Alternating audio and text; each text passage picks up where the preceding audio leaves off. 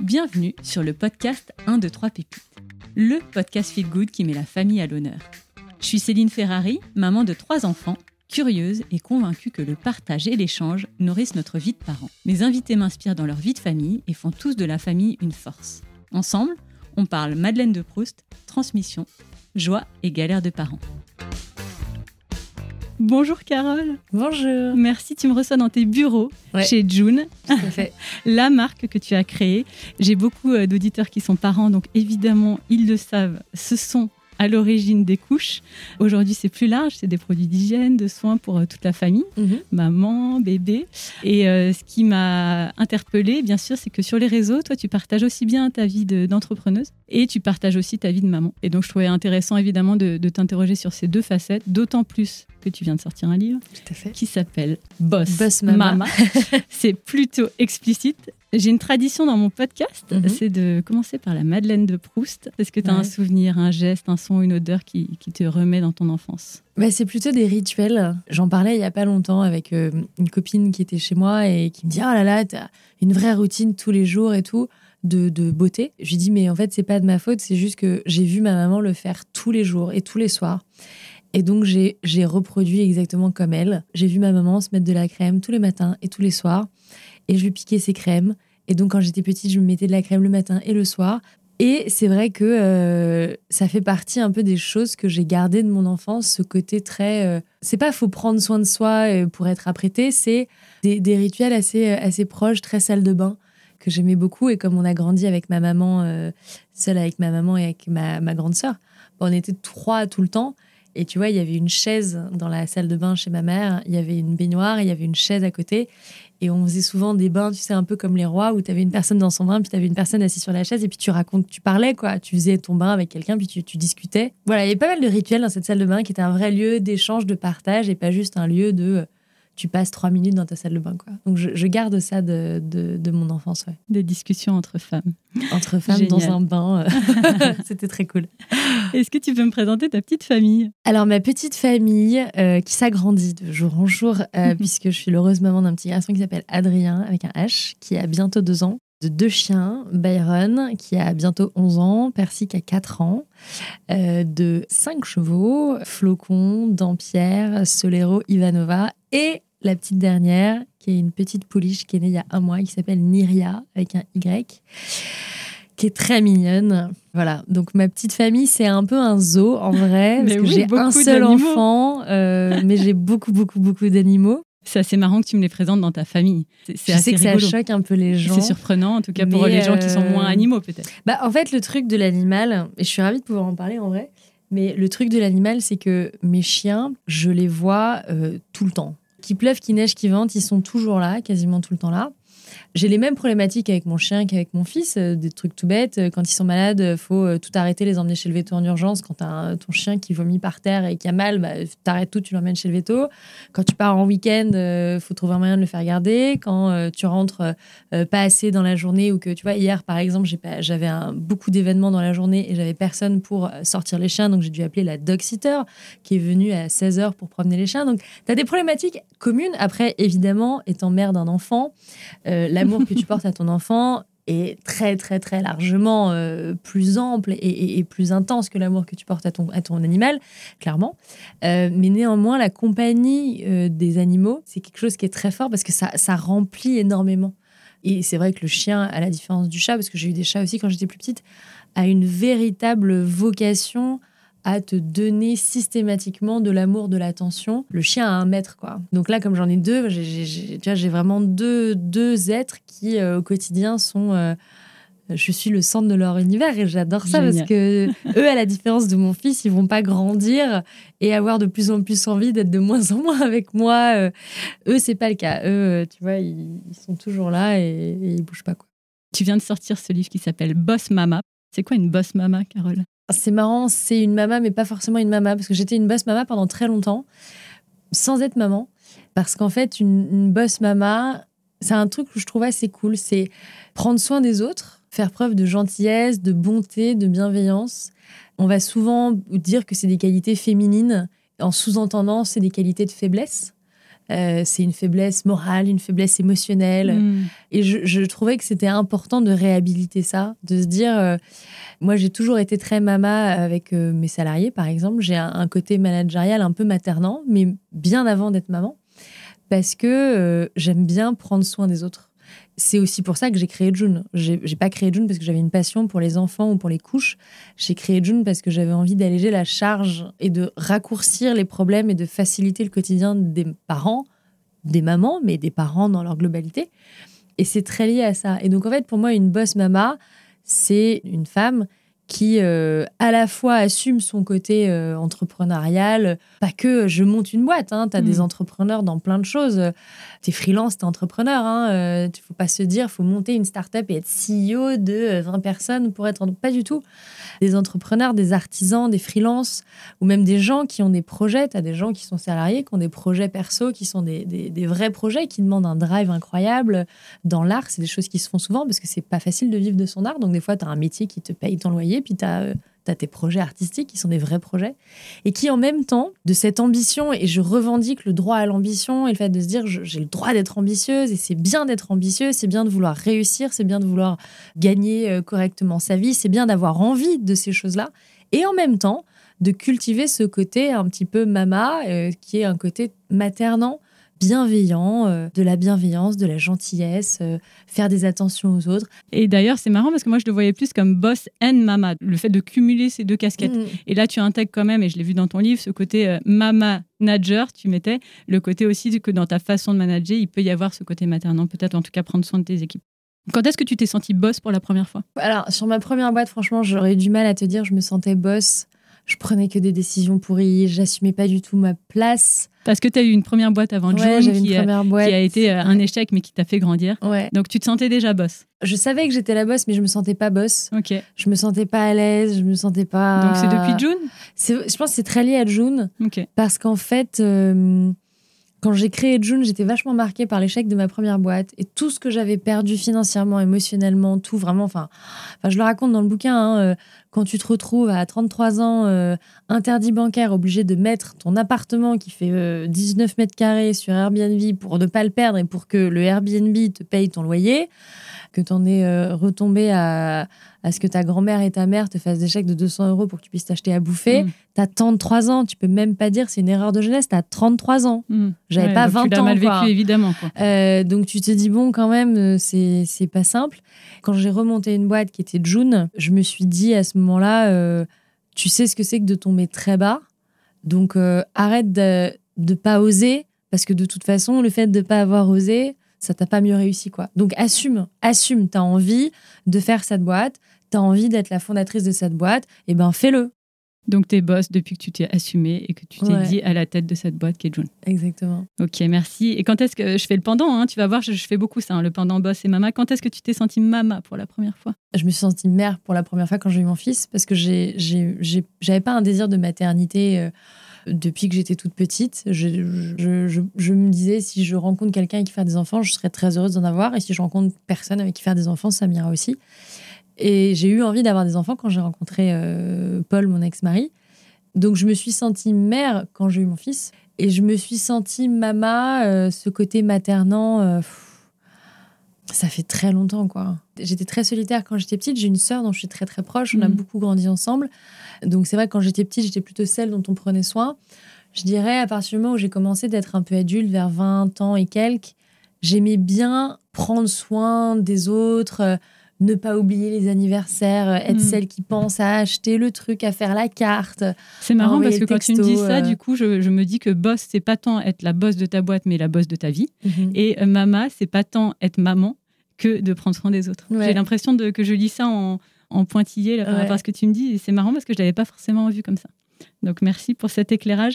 Est-ce que tu penses, Carole, qu'on peut être maman et boss à la fois? Ah oui, ah bah moi je le suis tous les jours et euh, j'en parle aussi, mais euh, Carole, la fondatrice de June, et Carole, la maman, on cohabite ensemble, on n'est pas deux personnes séparées. Donc je, me dois en tant que fondatrice de June de prendre des décisions avec lesquelles Carole, la maman, est alignée. Sauf que euh, Carole, la fondatrice de June, des fois prend des décisions beaucoup plus difficiles que Carole, la maman d'Adrien, quoi. Moi, quand je rentre chez moi, j'ai pas beaucoup de décisions à prendre. Je m'occupe de mon enfant, je décide si je lui donne sa tétine ou pas, je décide, euh, oh, bah, tu vas manger maintenant, oh, on va peut-être attendre un quart d'heure. Donc, mon, scope de décision est, est, plus léger et puis il se co-construit avec quelqu'un en tant que boss, mon job est parfois, pas tout le temps, de prendre des décisions seule. Et notamment, les rares décisions que je prends seule sont généralement les décisions chiantes à prendre. J'ai un exemple qui est assez parlant, mais licencier quelqu'un, c'est tout le temps douloureux. Ça ne fait jamais plaisir. Il n'y a aucun hmm. monde, et je pense, j'espère, aucune personne au monde qui se dit c'est génial de licencier quelqu'un, youpi, quoi. C'est un moment qui est douloureux, qui est difficile, qui est désagréable, émotionnellement, qui est très, très dur.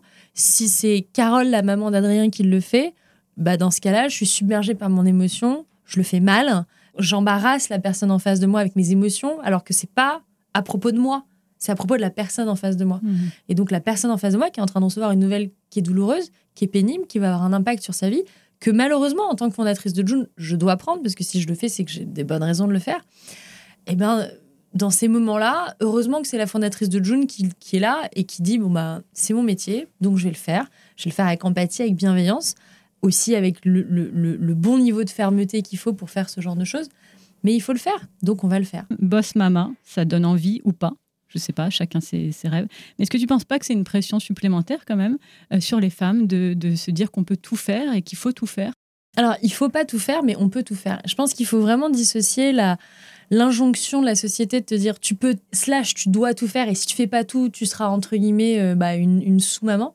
Je pense qu'il faut vraiment accepter de se dire c'est pas parce qu'on donne un modèle que c'est le seul modèle à suivre. Tu donnes ce modèle-là, en tout cas, de c'est possible d'être à la tête d'une boîte qui marche. C'est possible, mais c'est une question, c'est une question de face, c'est une question de structuration, c'est une question de euh, comment ta vie est organisée, c'est une question de plein de choses. Hmm. Moi, je le fais parce que j'en ai envie, parce que ça me convient, parce que j'ai organisé ma vie pour qu'elle puisse absorber ce qui se passe avec June et, avec mon fils et, le fait que maintenant je sois maman solo. Aussi parce que, en toute honnêteté, j'ai pas le choix. je me suis pas dit quand mm. je vais lancer June, je vais me marier, je vais faire un enfant, puis je vais montrer toute seule. Non, tu te dis pas ça. Donc je pense qu'il faut vraiment faire la différence entre c'est trop facile, faites-le, parce que je dis bien dans le bouquin que c'est quand même pas tout le temps trop facile et qu'il y a des moments qui sont vraiment très durs. Euh, mais juste, si vous avez envie de le faire, franchement, euh, ça se tente. Et, je pense que la, clé, c'est de pouvoir dire aux femmes tout ce que tu as envie pour toi, que ça soit des choses extrêmement simples ou des choses extrêmement complexes, extrêmement ambitieuses, c'est OK. La chose la plus importante, c'est que tu sois toi aligné avec ce que tu veux et que tu ne te laisses pas submerger parce que la société t'explique que tu devrais vouloir. Donc aujourd'hui, tu n'as pas à vouloir plus qu'hier être une mère parfaite, être euh, une bosse parfaite, euh, être une épouse parfaite. Non, c'est on peut regarder mon profil de plein de manières. On peut se dire ah bah ouais bon ben Carole elle est bosse, elle est maman mais elle a divorcé. Hmm. Et, pour certaines personnes ce serait enfin et pour moi d'ailleurs aussi c'est un, un énorme constat d'échec. On est toujours et j'en parle dans le bouquin mais on est toujours le, le con de quelqu'un, on est toujours le fou de quelqu'un, on est toujours le nul de quelqu'un. Moi j'ai envie de dire aux femmes soyez ce que vous avez envie d'être et euh, ne vous cherchez pas d'excuses pour ne pas l'être si c'est ce dont vous avez envie. Et ne laissez pas la société vous dire que vous ne pouvez pas le faire parce que ça, ça n'est pas vrai. Vous pouvez, quoi qu'il arrive. Est-ce que tu penses que tu serais meilleure mère sans être boss et inversement? Est-ce que les deux rôles te nourrissent? Bah écoute, j'étais boss avant d'être mère. J'espère que j'étais pas trop nulle parce que sinon. Euh, Peut-être qu'est-ce que la maternité t'a apporté dans ton rôle de, de, de boss? Et la réalité, c'est que ça m'a juste apporté un tout petit peu plus d'organisation. J'étais déjà très organisée. Ça m'a mis un petit cran complémentaire d'organisation, puisque je pars du bureau tous les jours à 17h30 ou 45 pour aller chercher mon fils à la crèche. Donc ça, c'est un truc qui n'existait pas avant. Avant mm. que j'ai mon fils, je pouvais partir du bureau à 20h, 21h, je m'en foutais. Je suis pas plus ou moins bienveillante ou plus ou moins stressée ou plus ou moins quelque chose depuis que j'ai Adrien. D'accord. En tant que femme, Adrien m'a apporté énormément de choses. En tant que boss, non. Enfin, je suis juste maman, quoi et je trouve ça trop chouette. Et est-ce que je pourrais être euh, maman sans être Est-ce que ça serait différent? Oui, si j'étais maman est-ce que tu serais meilleure maman Non, je serais pas meilleure maman, c'est sûr. Enfin, je, je pense qu'aujourd'hui, sincèrement, je suis la meilleure maman que je pourrais être pour mon fils. Euh, c'est bien de se le dire. Ben non, mais parce que euh, il y a des choses qu'historiquement, je serais pas bonne de toute façon. Je, je n'ai jamais eu beaucoup de patience, mais jamais dans, dans aucun monde, dans aucune phase de ma vie, j'ai pas été la fille la plus patiente du monde. Donc demain, si j'avais pas de June, ça ne changerait pas mon caractère, quoi. Je vais pas me transformer en Mary Poppins euh, avec d'un seul coup, si mon fils, euh, je sais pas moi, écrit sur l'intégralité du mur en face de nous, je vais pas me dire ah c'est génial. Non, je vais quand même me dire euh, flemme, arrête quoi. Je pense que ce qui serait différent, c'est que j'aurais plus de temps, ça c'est sûr j'aurais plus de temps et donc bah, au lieu d'aller le chercher à la crèche à 18h, j'irais sûrement le chercher à la crèche à 16h. Je passerais peut-être deux heures de plus avec lui par jour, ce qui serait top. Mais euh, non, je pense pas que ça aurait un impact. Euh, ça aurait un impact sur notre organisation, mais pas sur euh, est-ce que je suis une bonne mère ou est-ce que je fais bien mon job de maman, quoi. Je pense à, deux exemples que tu as partagés, moi qui m'ont interpellée. Je trouve où tu casses les codes en fait d'une certaine manière. Peu à temps après ton accouchement, tu as repris la route du travail et pas d'une manière très conventionnelle, puisque tu es venu avec ton petit bébé sous le bras dans les bureaux de June. Et je me souviens de ce que j'avais compris sur les réseaux, en tout cas, que tu avais attribué une salle euh, de réunion ou de shooting, je crois, qui s'était transformée en salle de nurserie pour garder ton petit avec une nounou. Et tu as fait ça quelques mois quand même. Quatre mois, Quatre mois, c'est pas rien. Euh, donc ça, j'ai trouvé ça quand même incroyable. Euh, alors je me suis dit, bon, elle peut le faire parce que c'est la bosse de June. C'est ma boîte, donc c'est facile de le faire. Mais, mais, je me suis dit, ah, elle casse les codes, elle montre un autre modèle. Et je pense à un autre exemple, c'est ton voyage récent, euh, déplacement en Asie, à Hong Kong, où tu es parti avec ta nounou, ton fils. voilà, tu l'avais au moins sur, avec toi pendant les moments non professionnels, mais au final, c'était quand même une sacrée orga. Et, et quand même un choix pareil. Peut-être que certaines femmes font, mais qui sont pas sur les réseaux et donc on le voit pas. Mais en tout cas, toi, il se trouve que tu es présente sur les réseaux et tu montres ça. Avec du recul, est-ce que tu es en phase avec ça? Euh, Quels sont les retours que tu as eus? Qu'est-ce que toi, ça t'apporte? Je trouve que c'est hyper intéressant de voir que, en tout cas, pour moi, tu floutes les frontières entre la vie pro et la vie perso. Ça rejoint plein de sujets. Déjà, euh, de par mon métier et de par le fait que c'est ma boîte, l'harmonie entre la vie perso et la vie pro, j'aime pas la notion d'équilibre vie perso-vie pro. J'aime bien la notion d'harmonie. Harmonie, ça, C'est pas un truc qui s'oppose, c'est deux choses qui se, qui se rejoignent. Quand tu es fondateur de ta boîte et que tu es seul avec ta boîte et avec ton enfant, c'est quasiment impossible d'avoir une frontière complètement hermétique entre les deux. Je pense que c'est possible d'avoir des frontières hermétiques avec ton métier, si tu en es un peu détaché, si ça ne te prend pas beaucoup de temps. Mais même maintenant, avec le télétravail, avec le Covid, on a, tous emmené notre travail un petit peu chez nous. Et c'est pas très grave. Ce qui est grave, c'est de mal le vivre. Ce qui est, grave, c'est si tu le vis mal, si d'un seul coup, ça empiète sur ton quotidien tout le temps et que ça, et que ça devient lourd. Là, c'est, grave. Mais dans l'absolu, c'est pas très grave. La chose que moi, je retiens de ce que j'ai fait, c'est j'ai une chance inouïe d'avoir pu le faire. Je l'ai fait parce que j'étais la fondatrice de June. Il y a eu d'autres bébés que le mien qui ont utilisé la nurserie parce qu'on est, on est trois à avoir accouché en même temps euh, quand j'ai accouché.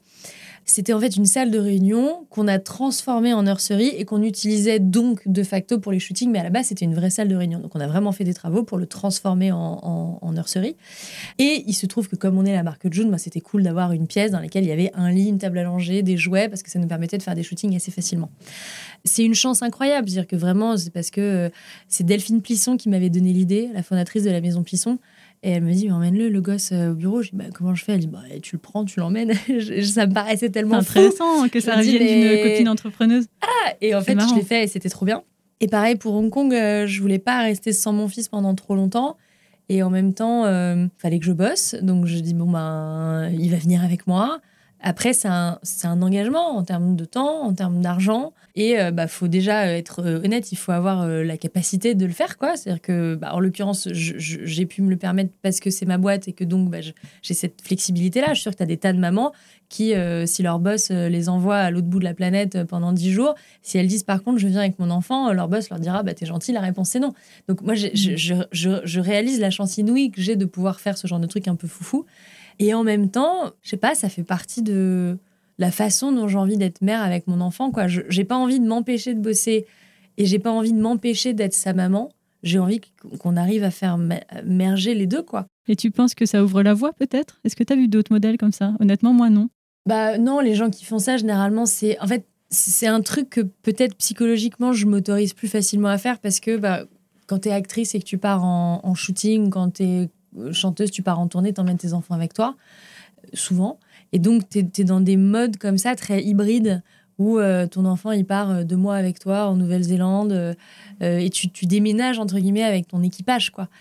Donc, pour avoir vu des copines comédiennes faire ça, ouais, tu dis, bon, bah, en fait, euh, Pourquoi pas dans le monde métiers du cinéma, dans le monde de la musique, les gens le font. Mm. Bon, bah, dans le monde de l'entrepreneuriat, finalement, j'ai des contraintes. C'est pas la même chose parce que tu vois, quand tu déménages deux mois pour faire un tournage à l'autre bout du monde, bon, bah oui, tu peux emmener ton gosse. Quand tu déménages euh, 15 jours à Hong Kong, tu peux très bien te dire, bon, bah, il peut attendre à Paris. Mais j'avais pas envie, quoi. J'avais pas envie d'être séparée de lui. J'adore mon gosse. J'étais séparée de mes chiens pendant trois semaines. Donc, ça, c'est. Je l'ai bien vécu, tout allait bien. Mais j'avais pas envie d'être séparée de mon fils pendant, pendant 15 jours, ouais. C'est chouette et je trouve que c'est un beau modèle. Tu as eu quelques retours ou pas? Écoute, 99% des gens ont trouvé ça trop cool. euh, en mode, c'est trop sympa, c'est trop chouette, c'est, vraiment cool. Il y a eu quelques interrogations sur mais comment c'est possible? Et euh, attends mais elle a une nounou qui doit être euh, incroyable qui peut pas qui peut voyager avec elle qui a la flexibilité de le faire et tout donc ça demande encore une fois une certaine forme d'organisation il y, avait des retours assez marrants de gens qui disaient euh, entre guillemets on la, on la, on la félicite euh, de euh, voyager avec son enfant et sa nounou mais en mode bon ben c'est un peu normal c'est la maman ça serait un mec euh, on se roulerait par terre à ses pieds en disant mon Dieu, mais quel homme exceptionnel, il voyage avec son enfant, c'est vraiment un truc de Ouais, Je pense qu'on n'y est pas encore. Je pense que c'est- on serait vraiment dans une espèce d'exultation du, du- du père dans son rôle, en disant mais mon Dieu, mais, mais c'est le père de l'année, donnons-lui 12 médailles pour avoir fait ça. Et il y, a eu- il y a eu quelques nanas qui m'ont dit ça, m'ont dit bah en vrai euh, c'est cool ce que tu fais. Euh, si si tu avais été un homme, on en aurait fait des caisses parce que ça aurait été exceptionnel. Mais ça, c'est toujours un petit peu le biais. C'est comme quand tu as des gens qui te disent Moi, j'aide ma femme avec notre enfant. Bah non, en fait, tu l'aides pas. Tu es le père de cet enfant. Donc, tu participes parce que c'est ton métier. Enfin, c'est ton métier de papa. Et puis voilà. Puis bah, tu as forcément deux, trois personnes malveillantes qui te disent euh, bah, Cet enfant n'a pas voyagé. Euh, Mm. J'ai eu des personnes qui m'ont reproché que ma nounou voyage en, en classe éco alors que moi, j'étais en business. Ça a vachement. euh, euh, les gens, Ah tout le monde trouvait ça normal, mais tu avais deux personnes qui ont dit c'est un scandale. Voilà, c'est les réseaux sociaux. Euh, tu ne peux pas plaire à tout le monde et, plus vite tu apprends ça dans la vie, indépendamment des réseaux sociaux, et mieux tu te portes quoi. Sinon, tu es malheureux tout le temps. Par rapport à ton organisation en tant que maman solo, est-ce que tu as des partages à faire de, de ton expérience qui pourraient aider d'autres mamans? Enfin, resitue-moi un peu les dates. Là, du coup, ça fait combien de temps que tu es maman solo? Ça Est-ce que fait t'as un peu de recul? an que je suis seule avec Adrien. Il a deux ans, c'est ça Il a deux ans. Donc, euh, tu as vécu un an euh, on en peu trio. plus d'un an. un an, euh, en non, maman on a vécu solo. six mois à trois. Et, euh, et donc, ça fait un peu plus d'un an là que je suis seule avec lui. C'est quoi ton constat à la fois d'organisation, C'est de dur. travail sur toi? Ouais. En vrai, c'est dur euh, parce que bah faut beaucoup beaucoup d'orgas. Ce qui rend le truc d'autant plus difficile, c'est avec les chiens parce que bah c'est même si je sais que pour les gens qui n'ont pas de chien, c'est toujours choquant d'entendre ça, mais à deux, ça fait presque un enfant en plus euh, au complet quoi, parce que bah faut les promener, faut s'en occuper, faut leur faire et donc bah, tous les matins, il faut faire à manger à l'un, faire à manger aux deux autres et euh, le dimanche matin, là où euh, quand tu es parent solo entre guillemets sans animaux, tu peux te dire on va rester, on va traîner un peu, on va essayer de faire une grasse mat. Quand tu as des chiens, à 8h30, tu dois être dehors. Bon, Donc, ça, c'est ton choix. c'est mon choix, hein, c'est mon choix, mais j'ai du mal à dissocier les deux parce que ce qui rend le fait d'être seul assez compliqué, c'est aussi le fait d'avoir les chiens. Et c'est, je trouve, un gros sacrifice sur le temps perso. Un exemple tout bête, mais je fais très peu de sport. euh, Enfin, c'est beaucoup plus difficile pour moi de faire du sport depuis que, depuis que je suis seule parce que, euh, bah, à partir du moment où je suis dans la maison, si Adrien est dans la maison, je suis avec Adrien. C'est impossible. C'est-à-dire que si Adrien n'est pas à la crèche, je suis forcément avec Adrien. Et si je ne suis pas avec Adrien, il faut forcément faire venir une nounou. Et Parce quand que c'est t'as pas de. T'es en full time Ouais. de la garde Bah, euh, d'Adrien euh, Le père d'Adrien le, le prend un week-end sur deux. Ah oui, d'accord. Mais donc, t'es Euh, quand même pas en une semaine, une semaine, ce qui se fait quand même assez classiquement maintenant. Ouais, sur des enfants de cet âge-là, c'est quand même très rare hein, euh, de D'accord, faire une semaine, une semaine quand ils sont si petits. Mais euh, donc t'es vraiment en mode mo- maman solo Ouais. quand même la plupart du temps. et c'est ça qui est, c'est qui challenging parce Oui, que ok, tu te dis pas en fait quand tu sors de chez toi, Oui, oui, oui. soit tu sors avec ton enfant, soit tu ne sors pas de chez toi. Et donc, ce qui fait que bah, il faut. euh, et j'ai pas envie de faire déplacer ma nounou, lui dire euh, bah, venez deux heures que je puisse aller au sport. quoi. Donc, c'est un challenge. C'est un, challenge.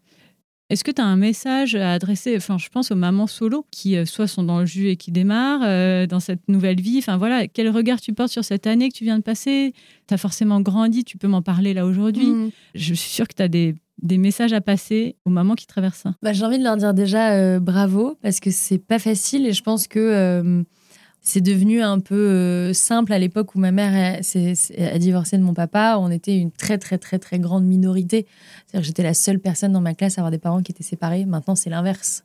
C'est des rapports qui se sont inversés. Donc, j'ai quand même envie de leur dire bravo parce que c'est dur. Et clairement, je pense qu'il faut accepter et le dire, c'est dur. Qu'est-ce qui a été le plus dur pour toi? Bah, tout, tout est dur. Faut enfin, déjà, c'est pas la... enfin, moi, en tout cas, euh, c'est pas la vie que j'avais envisagée. Je me suis pas mariée avec le père de mon fils euh, pour euh, divorcer aussi rapidement et pour élever mon enfant seul, quoi. C'est une évidence. donc ça, c'est dur parce que c'est quand même un constat d'échec dans ta vie et c'est un paradigme qui change sur ce que tu pensais serait ta vie.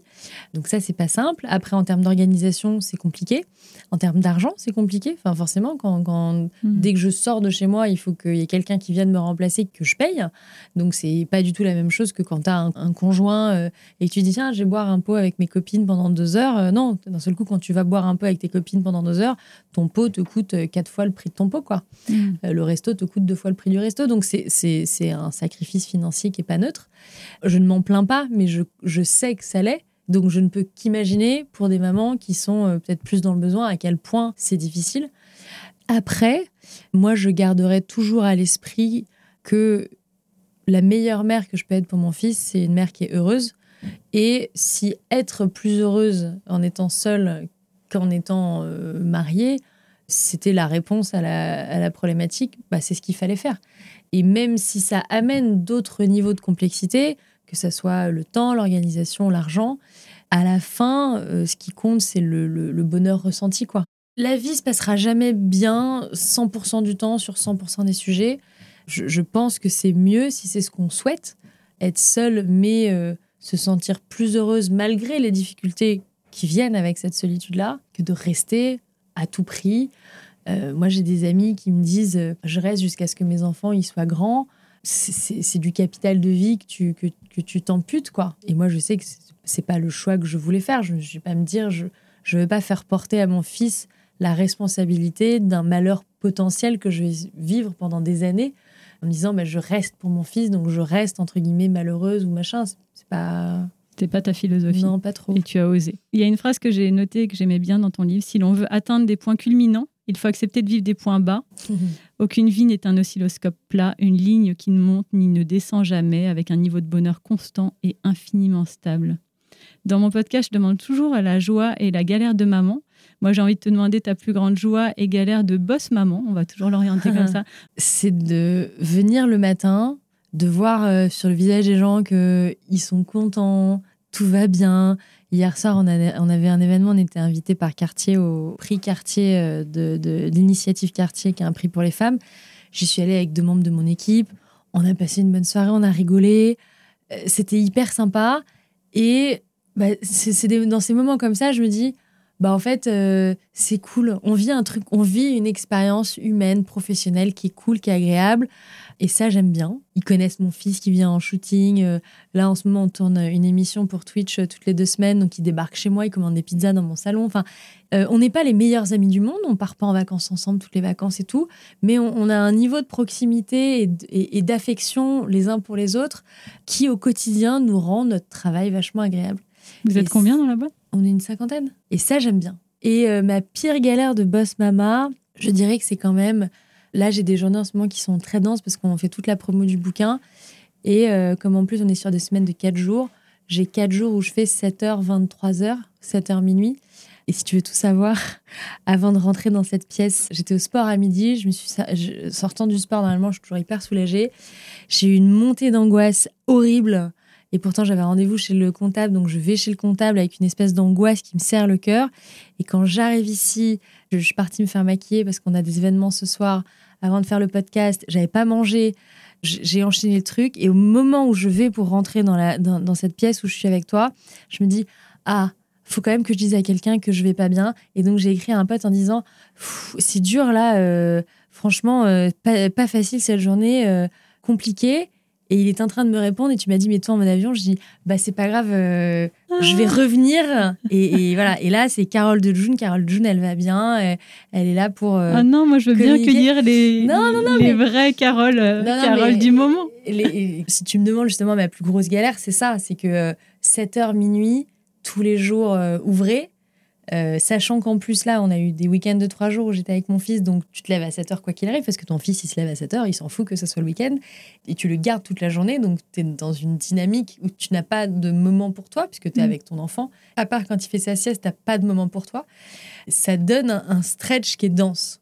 Hier, quand je rentre, tu vois, j'ai passé une soirée super chez Cartier, c'était top.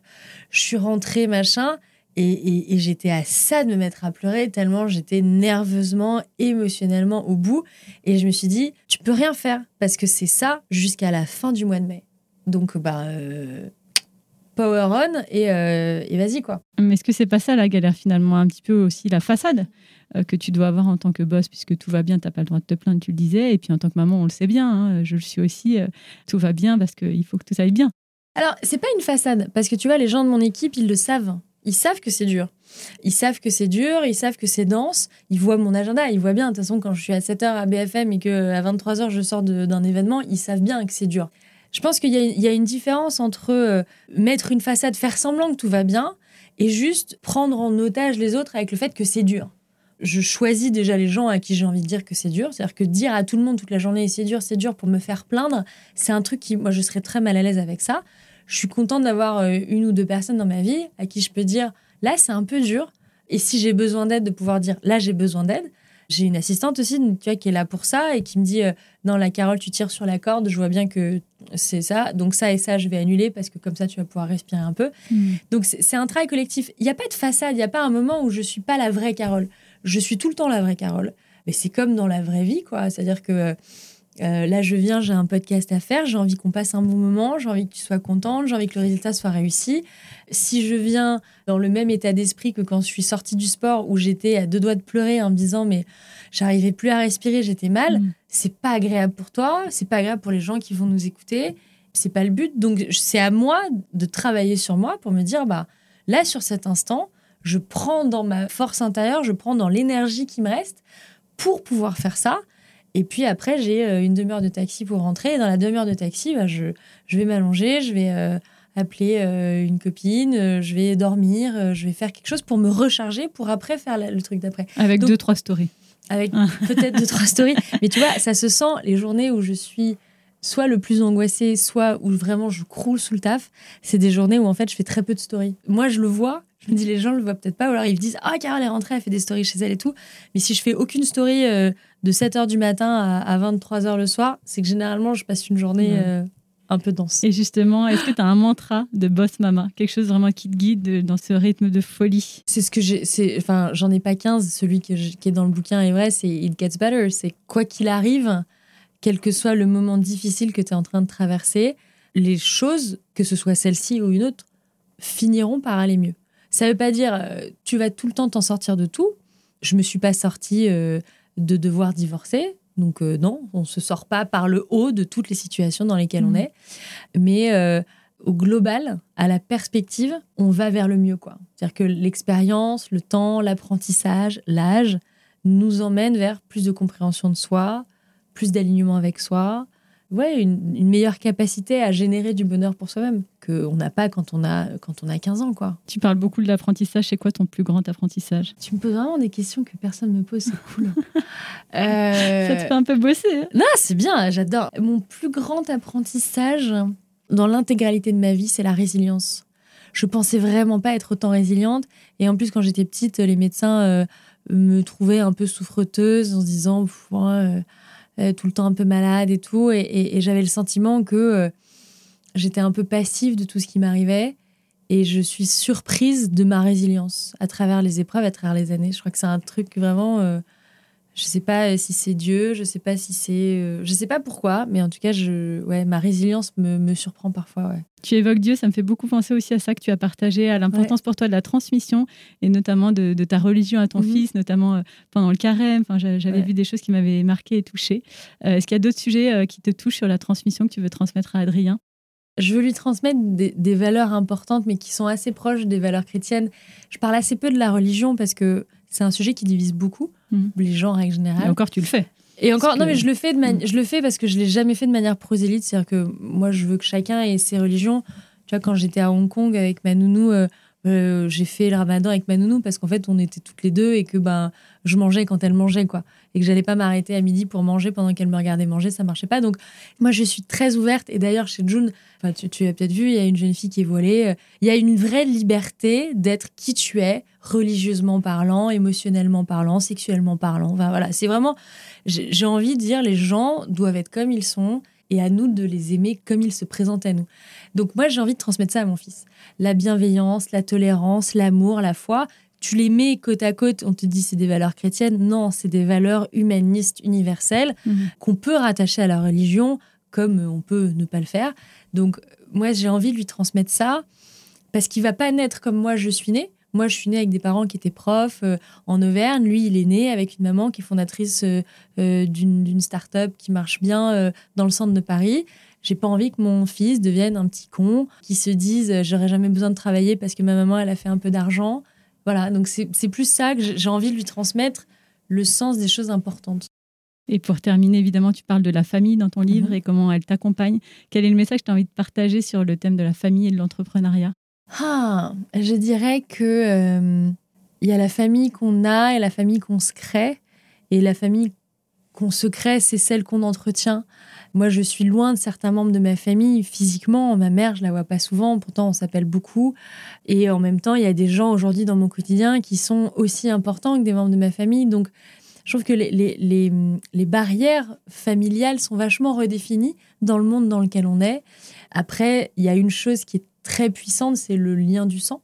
Euh, le lien du sang, ça te lie à travers les âges. C'est un héritage fort que tu, que tu transmets. Donc, c'est c'est un truc qui est assez, assez important pour moi et qui, euh, et ouais, qui définit beaucoup le. J'ai vraiment ces deux familles-là, ma famille de sang, ma famille de cœur, qui sont hyper importantes pour moi. Et je sais pas, ça, ça, ça participe à, à mon équilibre, les deux pleinement. Carole, on a commencé par la Madeleine de Proust. Je t'ai Ouais. demandé ton, ton petit souvenir. Et je suis heureuse de t'offrir, avant de partir, Une Madeleine de quoi faire des Madeleines? Ah, trop bien. Ah, Marlette. Marlette, et c'est rigolo parce que je viens de croiser Scarlett. Ouais. là, en venant te voir.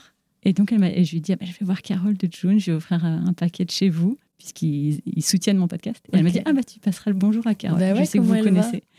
Écoute, c'était bien furtif, mais elle me- elle l'air très Elle va bien. Donc, tu es euh, priée de cuisiner avec ton petit Adrien. Écoute, je sais pas si j'ai encore des moules à Madeleine. Eh, c'est ça. C'est ce que je me suis Mais, dit, que j'offrais ça à tous mes euh, invités, que peut-être ils n'avaient pas de, de moule. Écoute, non, mais en fait, là, j'ai refait une commande de moules parce que j'ai fait un cake ce week-end et en fait, euh, mon, mon, mon plat à cake a disparu. Donc, j'ai fait ça dans un tupperware, ce qui fait que le cake était un peu plat. Mais, Trop bien. euh, mais. Tu vas trouver ça sinon. Ouais. Est-ce que tu as d'autres choses à rajouter là, vraiment sur le thème boss, mama, entrepreneuriat, maternité? Non, moi, je suis ravie et je passe un super moment. Ça m'a fait beaucoup de bien. Tant mieux. Ça m'a fait du bien de déconnecter. de- C'était ta pause du jour. Le moment, en fait, l'avantage des podcasts et des interviews, c'est que j'ai pas le droit de toucher à mon téléphone pendant une Bah heure. oui. Donc, en fait, je Ça ne sais pas ce qui se passe. Pendant une heure, le monde s'arrête. Ça se fait du bien. C'est bien. Merci, je suis ravie d'avoir fait partie de Merci cette pause. beaucoup. Avec plaisir.